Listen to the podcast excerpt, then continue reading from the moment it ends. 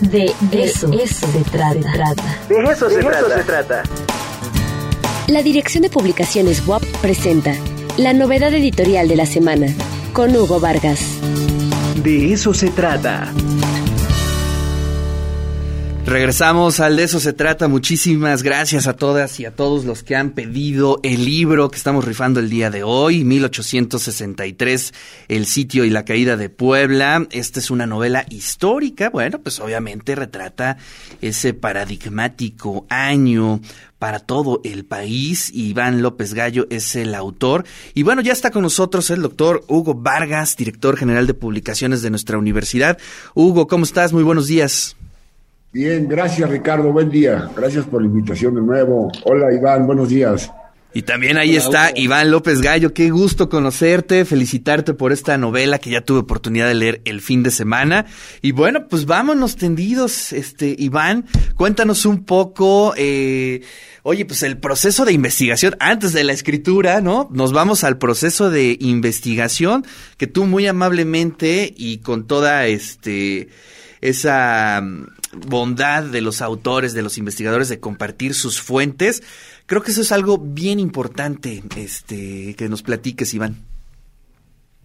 Gracias, Ricardo. Primero, buenos días eh, para ti, para Hugo, para nuestros amigos que nos acompañan.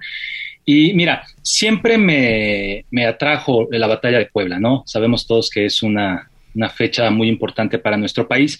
Y cuando, cuando supe del sitio, empecé a, empecé a meterme más, ¿no? Y hay una serie de crónicas sumamente interesantes, una serie de diarios como el del teniente coronel Francisco Petroncoso, hay otro del capitán Casarín, eh, son, son varios documentos de ambos lados, ¿eh? porque por ahí hay, hay otro que está citado también, una fracción de, de, un sacerdote conservador. Y me, me, sorprendió sobre todo el que no se conocía esta, este suceso no tan importante para la historia de México. Entiendo por qué no se conoce, porque termina en una derrota. Entonces, con, con todas estas fuentes que fui encontrando al, adentrarme en el, en el, tema, primero de forma lúdica, eh, nació en mí la inquietud de poder contar esta historia a la gente, a la mayoría de la gente, ¿no? Hay muchos libros bastante interesantes académicos sobre el sitio de Puebla, la Guapa ha editado varios, ¿no? Estaba viendo que incluso tienen uno disponible en su página de internet, pero eh, no había una historia que pudiera llegar más a la más a la gente, ¿no? Entonces, pues bueno, están estas fuentes, están estos diarios de los militares, hay libros escritos sobre la intervención francesa, hay biografías, está la biografía de Ralph Rueder sobre Benito Juárez, ¿no? Hay una, hay, hay, documentos de la época también, entonces la idea fue ser lo más exhaustivo e incluyente posible en cuanto a las fuentes. Oye, pero además eh, creo que tienes un, un acierto importante porque es un momento que no se conoce muy bien, no se conoce del todo pero además eh, eh, profundizas. Eh, a mí me gustó mucho cómo vas relacionando, la, bueno, más bien, cómo vas planteando la relación, por ejemplo, política de el presidente este Benito Juárez con sus representantes de cada uno de sus ejércitos que no eran precisamente sus aliados, pero que políticamente pues era la salida, ¿no? Sí, así es, Ricardo. Eso, eso es, por ejemplo, muy interesante, ¿no? El, ver que no confiaba en ellos, que no confiaba en González Ortega. Bueno, hay que recordar que en las elecciones de 1861, uno de los candidatos es Jesús González Ortega, ¿no? El, hombre que derrota a los conservadores en Calpulalpan y, eso eh, facilita el triunfo liberal en la guerra de reforma. Entonces, González Ortega se creía con, eh, con los merecimientos que lo podrían hacer presidente, ¿no? Y entonces hay una lucha política muy fuerte entre él y Benito Juárez. Y también está el, caso de Ignacio Comonfort. Ignacio Comonfort, que fue el primer presidente constitucional, de acuerdo a la Carta Magna de 1857, que es el, eh, paradójicamente, quien da un golpe de Estado contra esta constitución. Y cuando viene la intervención, regresa a México para luchar contra ella. Bueno, los jefes liberales, los militares liberales lo rechazan, no lo quieren, Juárez lo acoge y lo coloca como jefe del ejército del centro, ¿no? Entonces hay una relación ahí bastante, eh, ya en ese, en este triángulo, ¿no? Juárez, González, Ortega como un Ford bastante interesante. pero que viene a incidir también en lo que sucede en la Angelópolis, ¿no? Claro. Ah, en, en, el diario está, y es una conversación que está en la biografía de Juárez de Rueder, que dice que, que, dice que le dicen que no están de acuerdo con, con, González Ortega, ¿no? Y que les dice, no, él es un pen, lo voy a poner ahí para que se exhiba, ¿no? Eso, eso lo dice Rueder. Eh, entonces, este, sí es, es bastante interesante ver esta. Eso, eso hasta me detuve y dije, a ver, me voy a regresar a ver si le entendí bien, porque eso también me habló de cómo eh, tenemos esa especie de modelo en el país, porque creo que sucede un poco lo mismo en la revolución, en la post-revolución y pues también este, pues en nuestro presente, ¿no? Y eso es lo que me gustó mucho, ¿no? Que leer historias del siglo XIX te hace entender también el presente. Y eso, este, la verdad es que me agradó muchísimo, me la pasé muy bien en la lectura. Iván. Gracias, este, me agradan mucho tus palabras, Ricardo.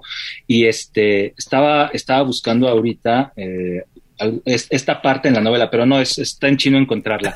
Pero sí, el, el, conocer nuestra historia nos permite entender muchas cosas de nuestro presente y de, por ejemplo, lo que sucede en la Revolución. Rápidamente, ¿no? Venustiano Carranza era admirador de Benito Juárez. ¿Qué sucede cuando viene el rompimiento entre, eh, rompimiento entre carrancistas, zapatistas y villistas? Carranza se va a Veracruz pero no es el primero en hacerlo. El primero en hacerlo, el presidente en, en, hacer, en tomar esa decisión es Benito Juárez en la guerra de los tres años o guerra de reforma. Entonces Carranza copia lo que hace Juárez, ¿no? Mm, ahí está la clave. Sí, los liberales en la guerra de reforma se llamaban a sí mismos constitucionalistas porque defendían la Carta del 57.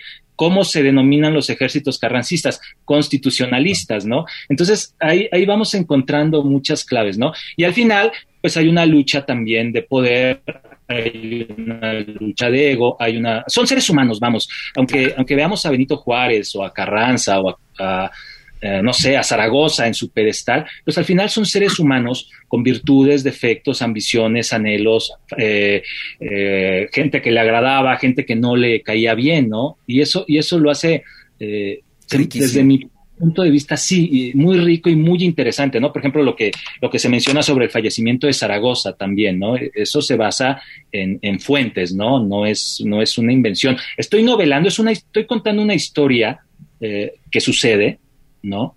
Pero novelando la manera.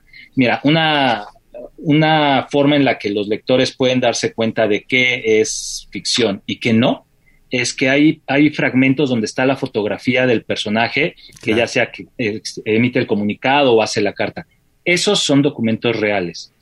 Lo que no, Severo de la Cruz, por ejemplo, es un personaje de ficción que nos sirve para ir uniendo todo lo que sucede. Se basa en, en mi abuelo, ¿no? Mi abuelo se llamaba Severo Gochi de la Cruz.